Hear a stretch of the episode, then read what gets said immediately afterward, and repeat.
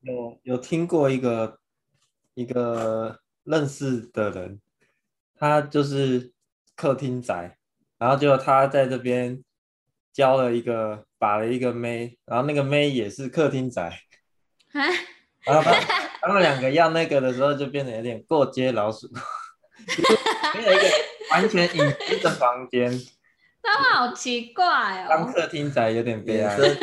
刚开始就是大家那种，就是真的要谨慎啊，就是以后对对，以后交男女朋友，假如遇到中国人的话，第一句就说，嗯，你住客厅嘛？那假如发现对方也住客厅的话，就先不要交往，因为你们交往，你们也不能打炮。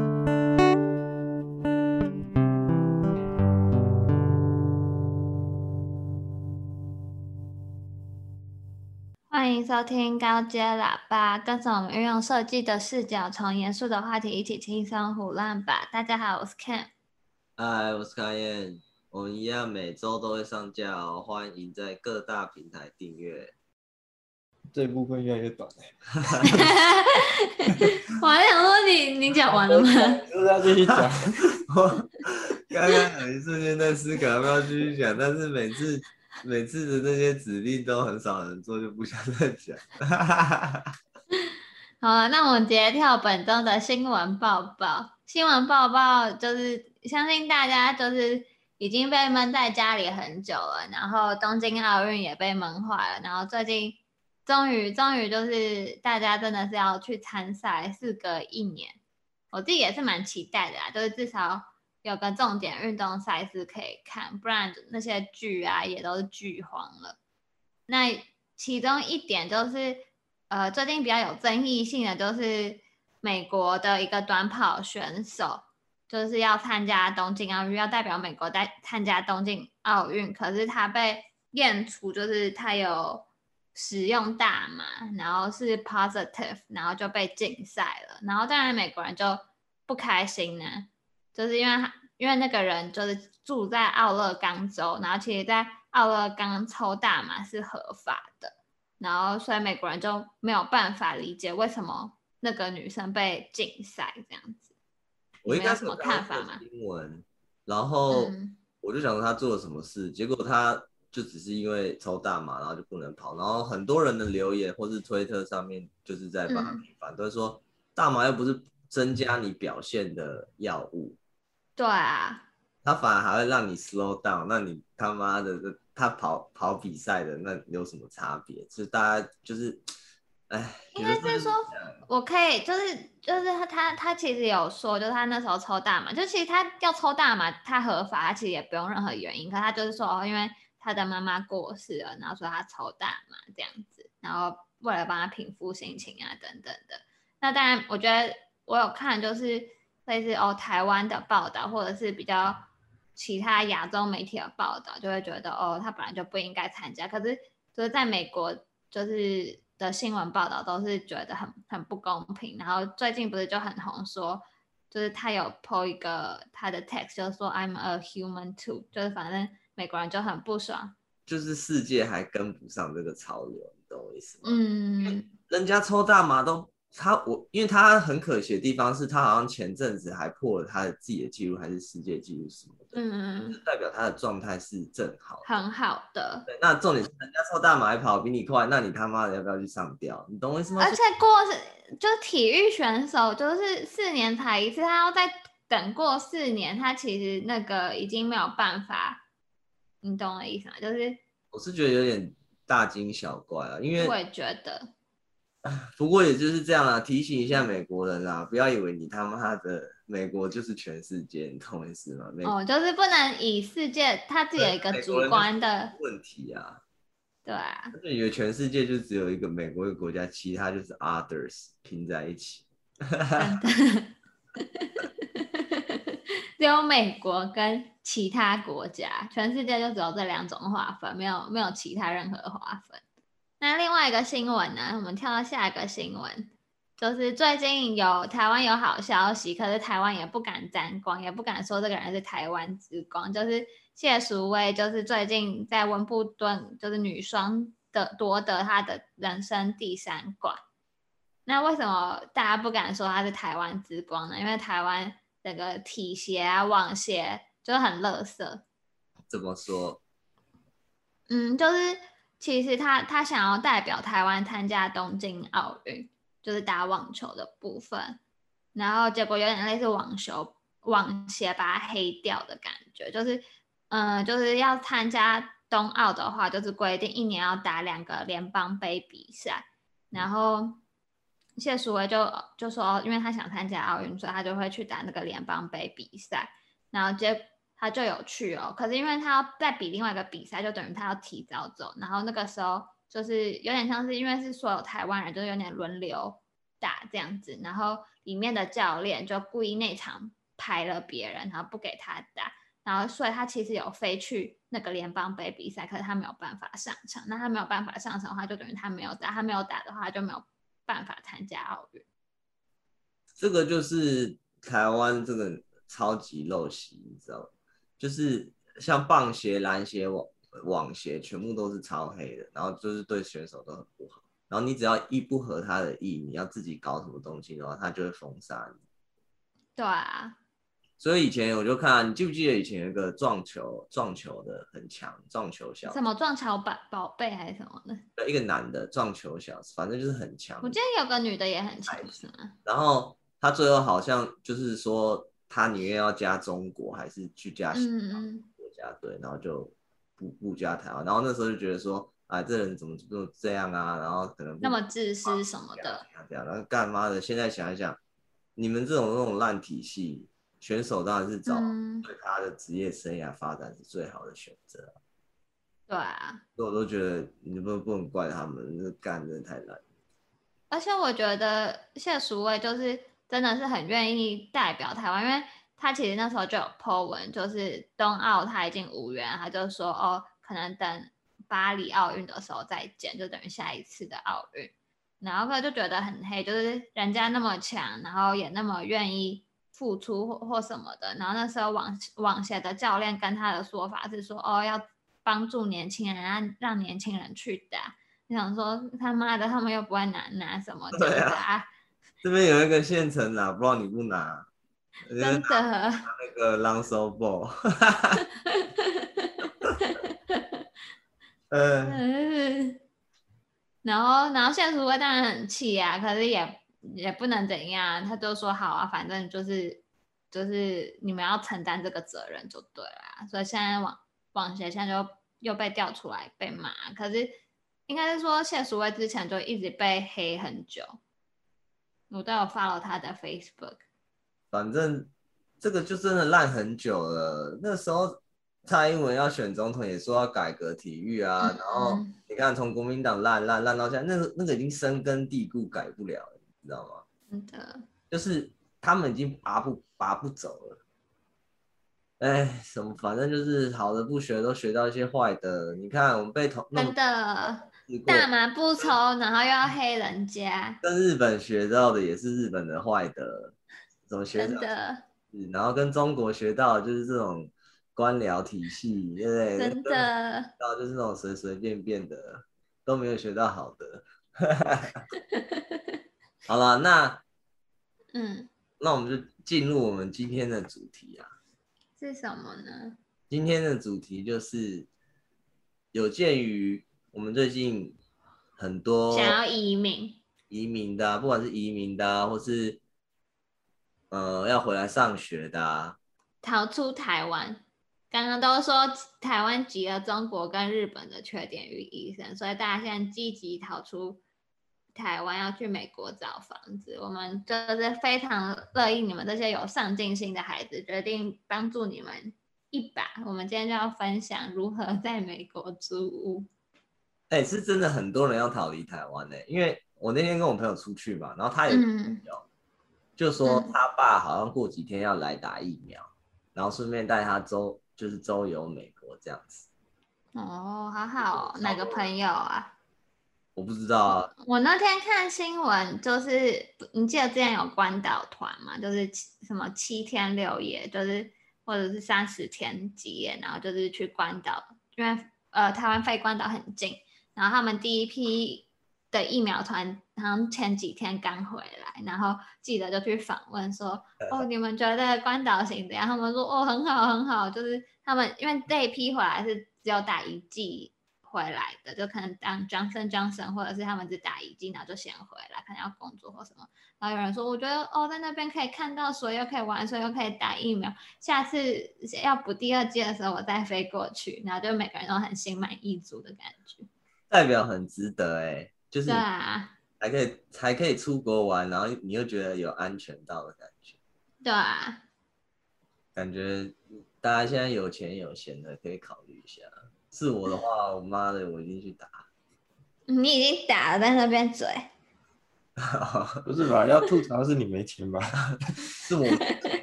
我说如果我有钱有闲，我现在这两个都没有。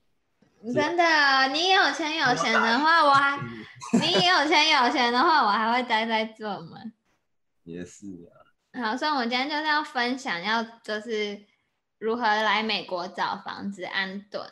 那我们就是有些经验，那先先从我们以留学生身份刚来的一些经验好了，就是像很多留学生刚来美国就会想说，哦，那要自己住在宿舍比较好呢，还是呃在外面租房子？那像嗯、我刚来美国的时候，我妈可能爸妈们就会觉得，哦，住宿舍好像比较有保障啊，比较安全，或者是会觉得。像台湾刚好是宿舍比较便宜，可是美国是相反的，就其实宿舍比较贵，因为都会在学校附近，就是在市中心啊，然后加上他们会有一笔警卫的费用啊，或者是收发包裹就是比较认真一点，然后所以呃，美国宿舍通常会比台湾贵。呃，我们现在讲的都是。呃，像是这种在大城，在在都市 downtown 里面的那种学校，嗯，在纽约或芝加哥啊。对啊。嗯。Hello，大家好，我是 Tim。哎，你是谁？没有，我们今天请 Tim 来，就是呢，他刚好也分享，呃，他刚好也体验了很多。好了，反正总而言之，因为最近租房。有遇到一些新的挑战跟问题点，所以我觉得刚好可以，就是因为有很多人要回来，然后也好奇，就是现在目前状况是怎样，所以我觉得可以跟大家稍微分享一下。所以就是租真的好好很多啊，就像刚刚讲，比较累的就只有买卖家具跟搬家的部分。那我们要来推荐一下，就是你来到美国，那你要怎么开始租房子呢？不要怀疑，你就是 Google 起来就对了，就是像。很常见的租屋网站，就像 Apartments.com 啊、Zillo 等等的，就是各大，嗯，Street Easy 啊，或然后另外的话，其实那个找房子也蛮推荐 FB 社团的，可是 FB 社团仅限于那种 Sublease，就是你可能短租，就像哦。你现在非常开心，想说我要来美国三个月打个疫苗的话，那你就很适合在 FB 社团看有没有 sublease，因为通常租都是一年起跳嘛。那你想要来个甜蜜的疫苗之旅的话，就可以先去 FB 社团看看。然后另外的话，就是你要找室友，就是想要 share 那个房租，可能你想住很市区啊，比较高级一点的大楼的话，就是像像很多中国人们，就是他们很喜欢。就是一起揪团住啊，我们都是中国人呐、一起住比较好。然后就会可能找那种 three B 或 two B，就是 two bedroom 啊那种的房子住，然后住三个人，就是哦，可能两个人住房间，一个人住客厅，然后就可能三个人 share 两个的钱。嗯，那我个人还是比较推崇就是一个人住 studio，因为。嗯，我比较自由自在，然后比较注重个人隐私跟乱七八糟一点，所以首推 studio。首推你，其实你住一 B 应该比较爽吧？啊，就没钱呐、啊，所以只能手推 studio 啊。没有，我觉得哈，就是他们有个很，就是我们为什么提到中国人，就是他们有个奇怪的现象。假设你是，就是可能就是。呃，经济条件没有那么好，然后可能很多人住在一个比较没有那么好的地方，嗯、那打拼那当然就是没有什么差别，你知道吗？但是他们很奇怪一个点是，他们喜欢住在高级的地地点，他们喜欢住在高级地段，然后然后最好是二十几楼，然后有个很很漂亮的 night view 的那种，但是还有个 balcony。就是你住高级地点，然后他们宁愿睡在客厅。嗯，有什么？就是不知道那个选择上的逻辑是什么。客厅很隐私的。没有啊，你就用那个布帘什么之类的。对，他们都会买个那个屏风，然后把那个屏风跟那个厨房隔开。然后他们，我认识的中国人不不论是芝加哥或是纽约，就是芝加哥就是同学，我有也是去他们家火锅趴，就是有个人就是有个小屏风，然后隔起来，然后外面人在那边煮火锅，然后走出来，哎，就是就是可能他室友的朋友就是来了，然后就就说哦，一起加入啊，一起吃个火锅啊，然后就会就是一起。就是聚在一起，就是在芝加哥的时候，嗯，付的钱是你可以自己住一个一 B 或是一个 studio 的，但是你你付的一样的钱，然后你住在客厅，就是他们想要住那种高楼大厦。简单来说，有有听过一个一个认识的人，他就是客厅宅，然后就他在这边。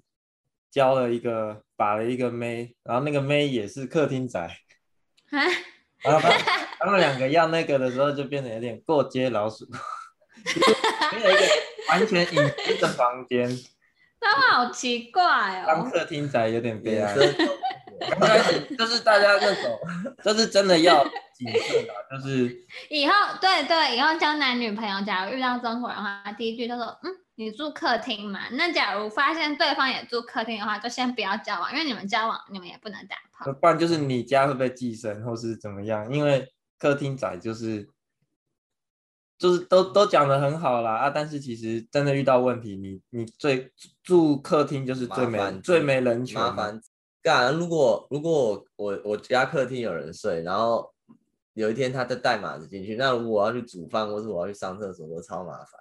一定会经过客厅啊，因为像我之前有免费 A 片线上看，我之前有去过一个朋友的 一个同学的家，然后他他家就客厅就有一个寄生兽在跟他分房间，然后他然后那一次就是我们要去他用他的那个社区空间烤肉干嘛的，嗯，然后就但是他的厨房就是他的厨房正对着就是另外一个客厅仔的床，他没有隔到完完全隔。然后说我说啊，你每次煮东西，然后说对，他就躺在那，超超烂的，超没有生活品质的。嗯，不是，我就意思是说你没有少付钱，你知道吗？就所以这不是钱的问题啊，这不是钱的问题，你没有少付钱啊。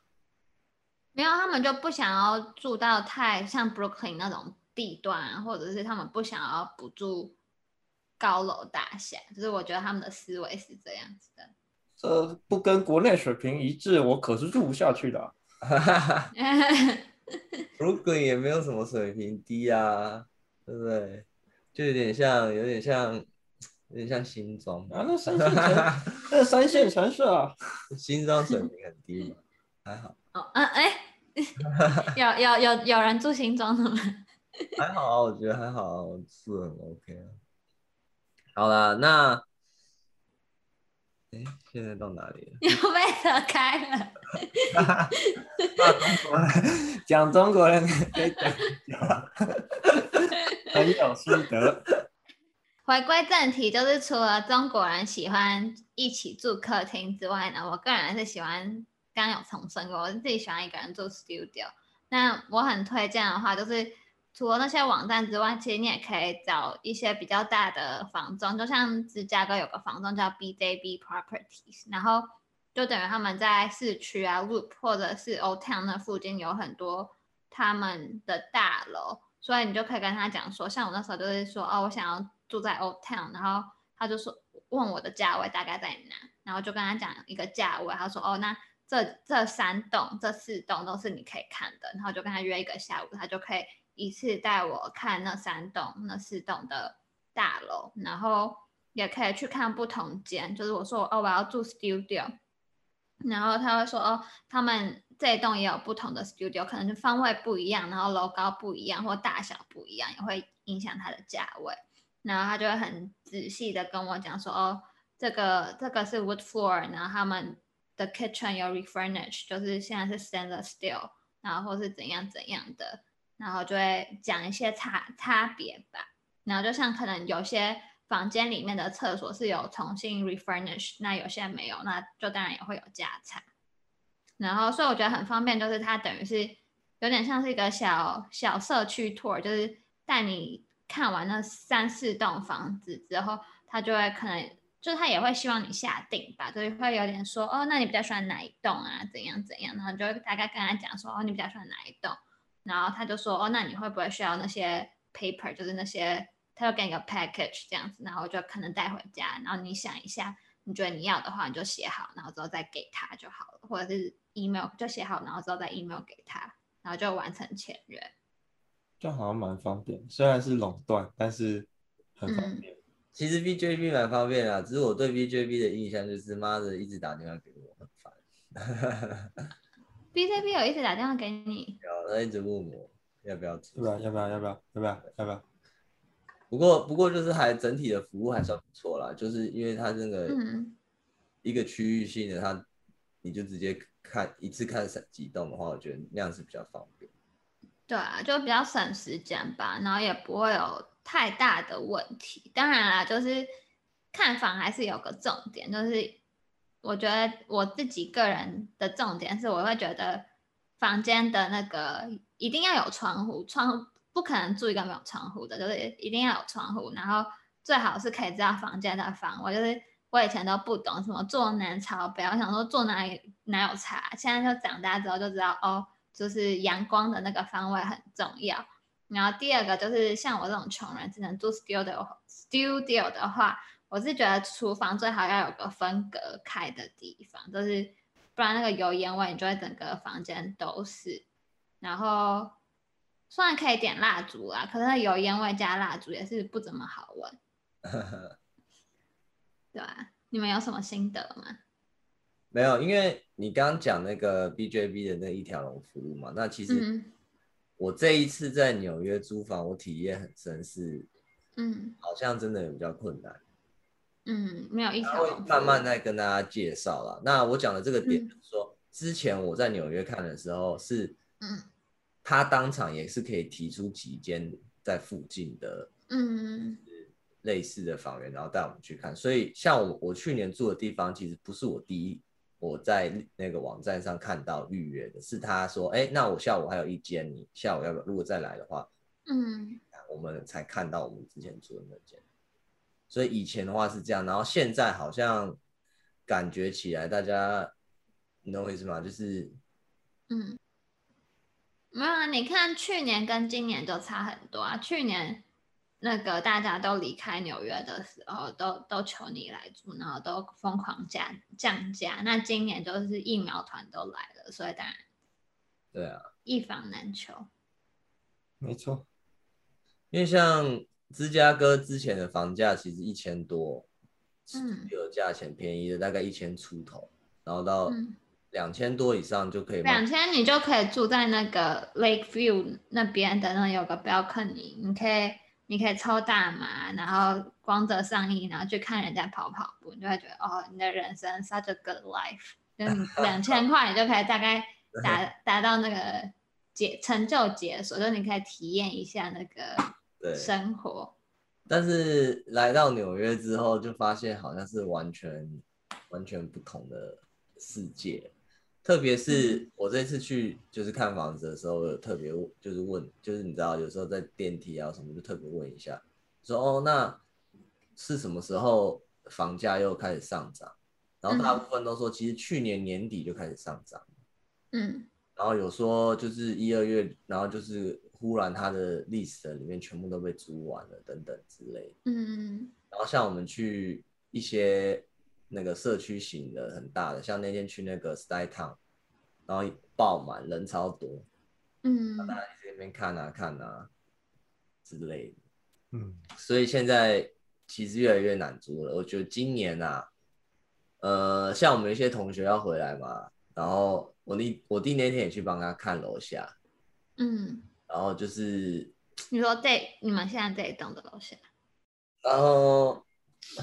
对啊，今年是真的比较难啊，特别是如果你八月才要回来，我觉得还蛮还蛮困难，蛮紧的啊。就是九月要开学，你八月多才回来，嗯、不像往年一样很顺利，就是可能了不起住个两三天 Airbnb，然后看着确定就住了。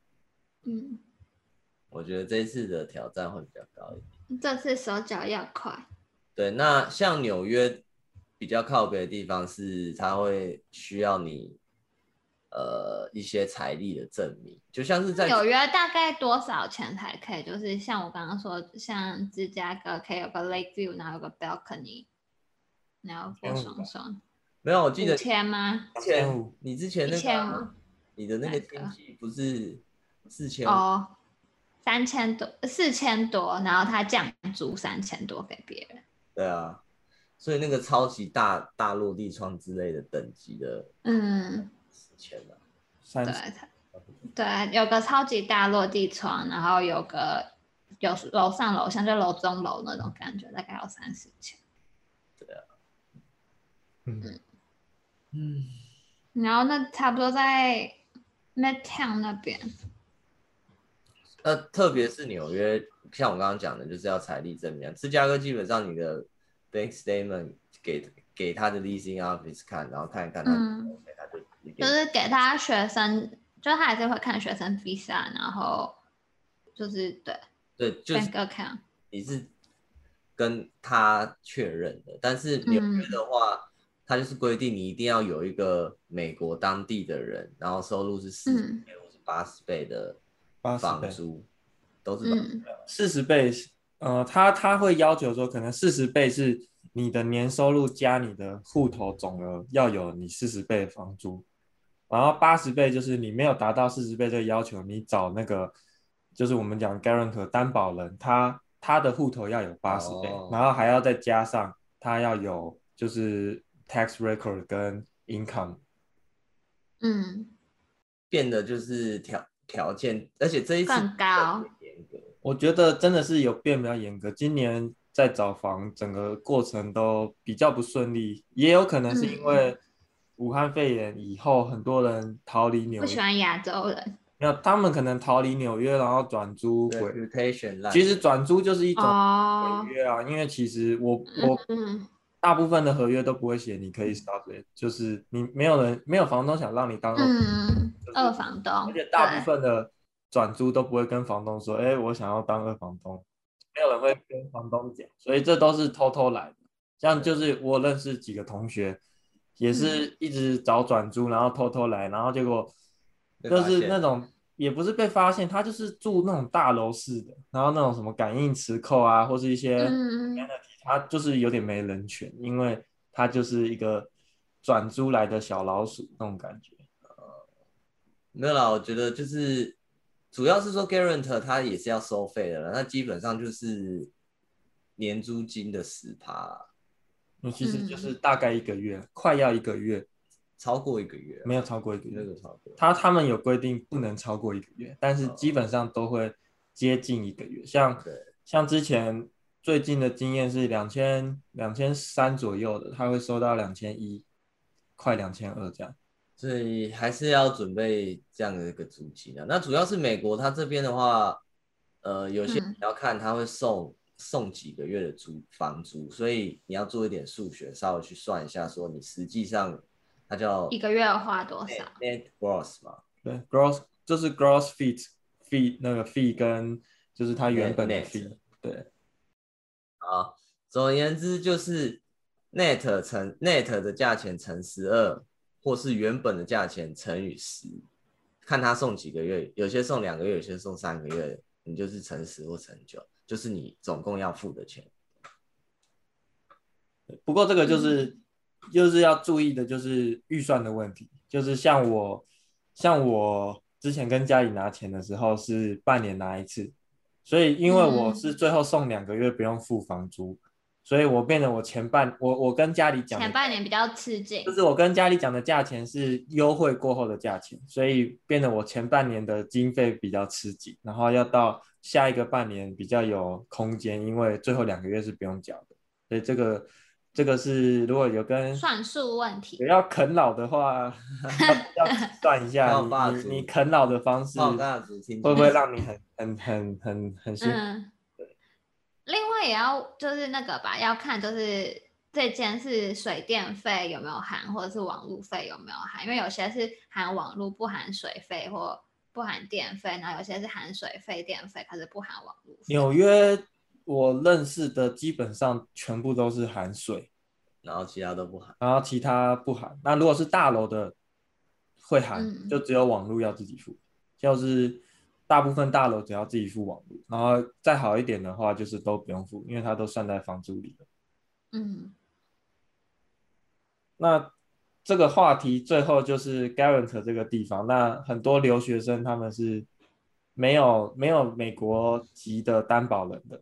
嗯，所以就会有很多保险公司，像是 Insurance 或是 Rhino 或是 The Guarantor.com，对，就是你会变成说你需要让保险公司做你的担保人，嗯、然后这就是你要准备你爸爸妈妈很有钱的户头的照片给你 保险公司，让他们愿意替你做担保人的这个工作。但是，所以如果是留学生的话，都要问一下说能不能接受。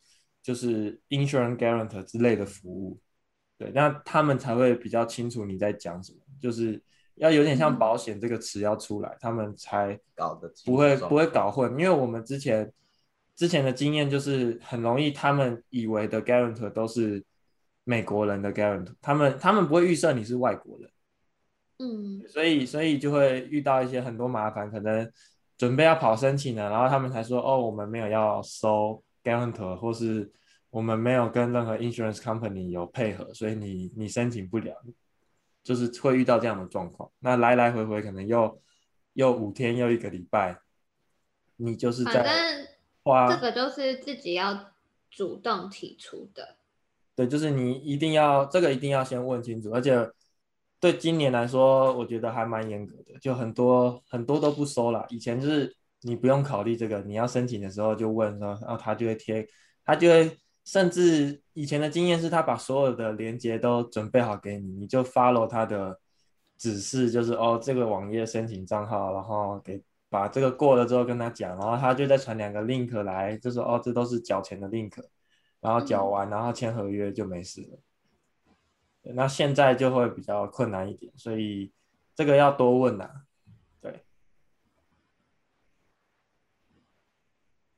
那你是不是很好奇纽约曼哈顿跟布鲁克林的差异呢？发呆哦。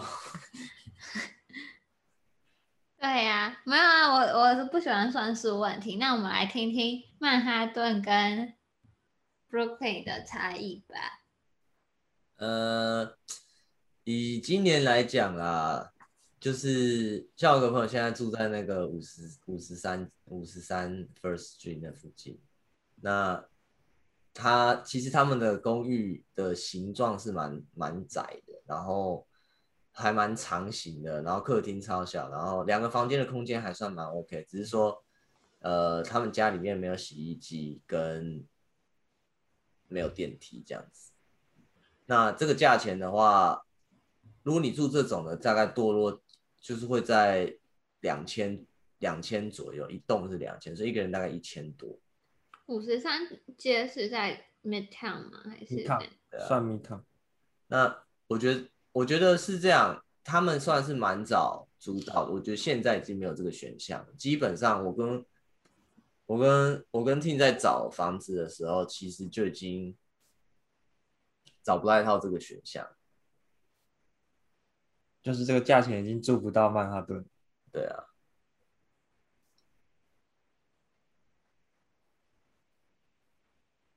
然后像我们现在住在呃 Wall Street 这边，它价钱有涨吗？嗯，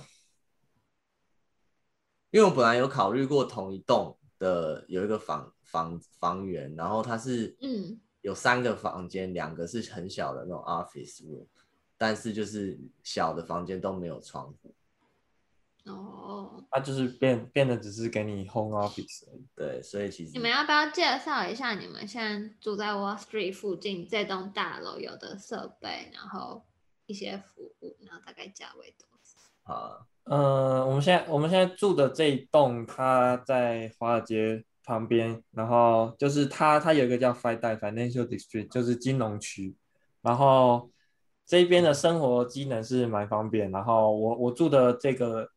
地方它是电梯大楼，然后有管理员，然后有一个比较有一间小小的健身房，但是因为它比较像是旧的大楼，它不是新式的大楼，所以可能有一些健身房的格局就不是那么对。那但是这个好处就是还算是它有一个那个空中花园，这个就是 rooftop 那种，嗯，可以可以去那边休息喝。做办办简单的文书处理之类，晒晒太阳这样子。嗯，然后跟大楼管理员聊聊天，跟警卫聊聊天，聊聊篮球。当被隔离的时候，哎，你怎么知道？对，或就是大概是这样啦。然后会有一个 lobby 啦，就是大部分的大楼都会有。嗯，总而言之，呃，这一次找房的目标 objective 是这样。嗯，我们要用大概极限，极限中的极限是两千五的预算。嗯，两个人两千五。然后想要在曼哈顿住，一开始一个人一二五零，想住曼哈顿。对，那结果先跟大家讲啊，就是我们之后就直接放弃。大概在找了大概两周左右的时间之后，然后看啊看啊怎样怎样，我们就直接放弃了这个念头。因为基本上，如果你现在以这个预算，你要住在曼哈顿岛上的话，你一定是住在非常高的地方，一百多的地方，就是中央公园的北边，嗯、对，北部端的右右边，就是哈林区，South 哈林，对，已经对，已经到哈林哈林附近。但是哈林，如果你在，嗯、其实你再上去一点的话，是有一点危险的，除非你是住在哥伦比亚。对对，哥伦比亚大学那那附近，嗯，左边一点，那个是西侧，你住西侧会好一点，但是那边的房子相对也就是比较贵，然后，嗯，就是如果要去布鲁克林的话，也不不太方便，所以我们最后就是要直接放弃，因为太痛太痛苦。就就应该是说纽约，我觉得大部分的活动也是集中在下面吧，对啊，Midtown 那附近。那其实就是最后有算了啦，从。可能是中央公园的最上面开始通车到 Midtown 或是通车到 Downtown，跟布鲁克林通车去那边的时间是差不多的。对啊，对啊，我觉得不如住在布鲁克林，要应住在岛上。对，其实一开始还是我觉得在六月看的时候，这个这个价钱还是有机会，但是它就像它就像股价一样在那边波动，然后嗯，等到六月中有在看。这这种等级，然后已经有看了几间，还是有有去看到几间。那他就像那个刚刚开眼讲的，就是就是公共空间会很小，然后没什么，不是那种大楼，它其实就是 apartment 那种，嗯，townhouse，对，它不是有管理的大楼，然后客厅可能会超小，然后之类的这种。那我去看的就是在。在 Midtown 那边，然后它就是房间都超小，然后采光也超差，就是窗户打开是看到隔壁那栋，就是那种超、哦、很近很近的 townhouse 啊，对，然后生活品质就是就会变成说你你为了住曼哈顿，你的生活品质会降低很多，然后空间又又很挤，对，所以最后就放弃了这个打算，然后决定开始找布鲁克林的房子。我是这样想啦，是说住在中央公园旁边，听起来就是你知道，好像好像蛮爽的啦，但是最后还是就是忍痛放弃。哦，后来后来就就是看了几间房子之后，发现他们在网站上面写 two 就是 two bedroom 这种二 B 一 B 这种，然后他们的二 B 很多都不是真的。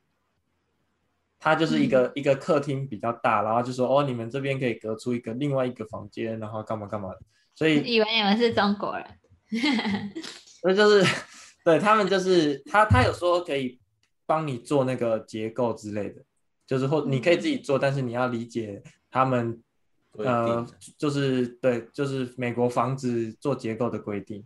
但是像他那个规定就是你隔出来的那个墙壁不能直。不能顶到天花板，对，所以不能完全隔离空，上面要留一个空间之类的。对，就是它就真实质意义上它不是真的一个房间，所以就会后来就有看到开始看到一些叙述，就写 true two bedroom，就是要它有一个 true 真真真真房真真二房间，真二房间跟二房间，它可能大很有很很有几率，它就是一个比较大一点的。客厅，然后就说可以帮你隔，嗯，对，然后所以后来就看一看之后就说，哎，那如果是这样子，那我不如找三房，我找三房，它一定会有两房是真的，然后有一房是假的，那也无所谓，就可能变得超大的客厅，然后就用这个方式开始去破解，去找房子这样子。所以我们之后就破解，我们现在找的一个地方是在布鲁克林嘛，然后在哪里去？在 Crown Heights，Crown Heights 就是 Bushwick 下面。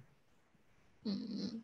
然后它的重点是它有三个房间，但是一个其实都房间都没有很大，感觉客厅蛮大。然后，呃，一个房间我们就要拿来当改造成健身房。对，所以后来找了三房以后，啊，运气也不错，就是找到真的三房，所以真三房。对，那之后就会开始准备搬家的东西，那就要联络搬家就，就就大概跟台湾差不多啊，联络搬家公司啊。我们今天先就是讲这个租房啊，让大家有个大概的概念啊，跟觉得会遇到问题。当然啦，如果你你钱很多的话，基本上这些问题都不是问题啊，你就是用。金钱供给砸下去，你记得？我相信有钱人没有人在听我们的 podcast，所以不用假设他们有钱。大家没钱就就是你知道，稍微要注意一下啦。那总而言之，这也没有什么啦。看房一定要亲自去看，然后看自己喜欢的，然后价钱可以接受，简单来讲。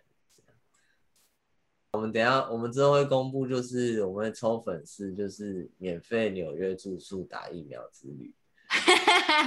那么大，自己包机票，可是住宿免费，包住，我们就可以，你就可以住在我们家的那个免费 Airbnb。刚刚说要转成健身房的那个空房，还没转成健身房之前，帮你预约所有疫苗，带你去打，干嘛干嘛的，然后其他都自由时间。对，但是就是要先去 Apple 的那个 Podcast 留五星好评，我们会从那边抽。啊，那今天是没有没有去 YouTube 订阅 YouTube 订阅 YouTube 订阅加 Apple Podcast 的五星好评，这两个截图，然后粉丝还有 Instagram 要截图要到 Instagram 截图到 Instagram，然后要顺便 follow Instagram，然后还有免费大码。我们的 Story 我们的 Story 会 post，我们会 post 那个你可以住的房间，就是然后跟对，然后跟跟。那个现在粉丝粉丝有谁在抽签？那我们会在下个月公布，还是过五天就可以公布？下个月没有啊，大家粉丝冲冲冲人数冲上来再说，五个冲个屌。好啦，那今天就先这样，拜拜拜拜。哦，好累哦。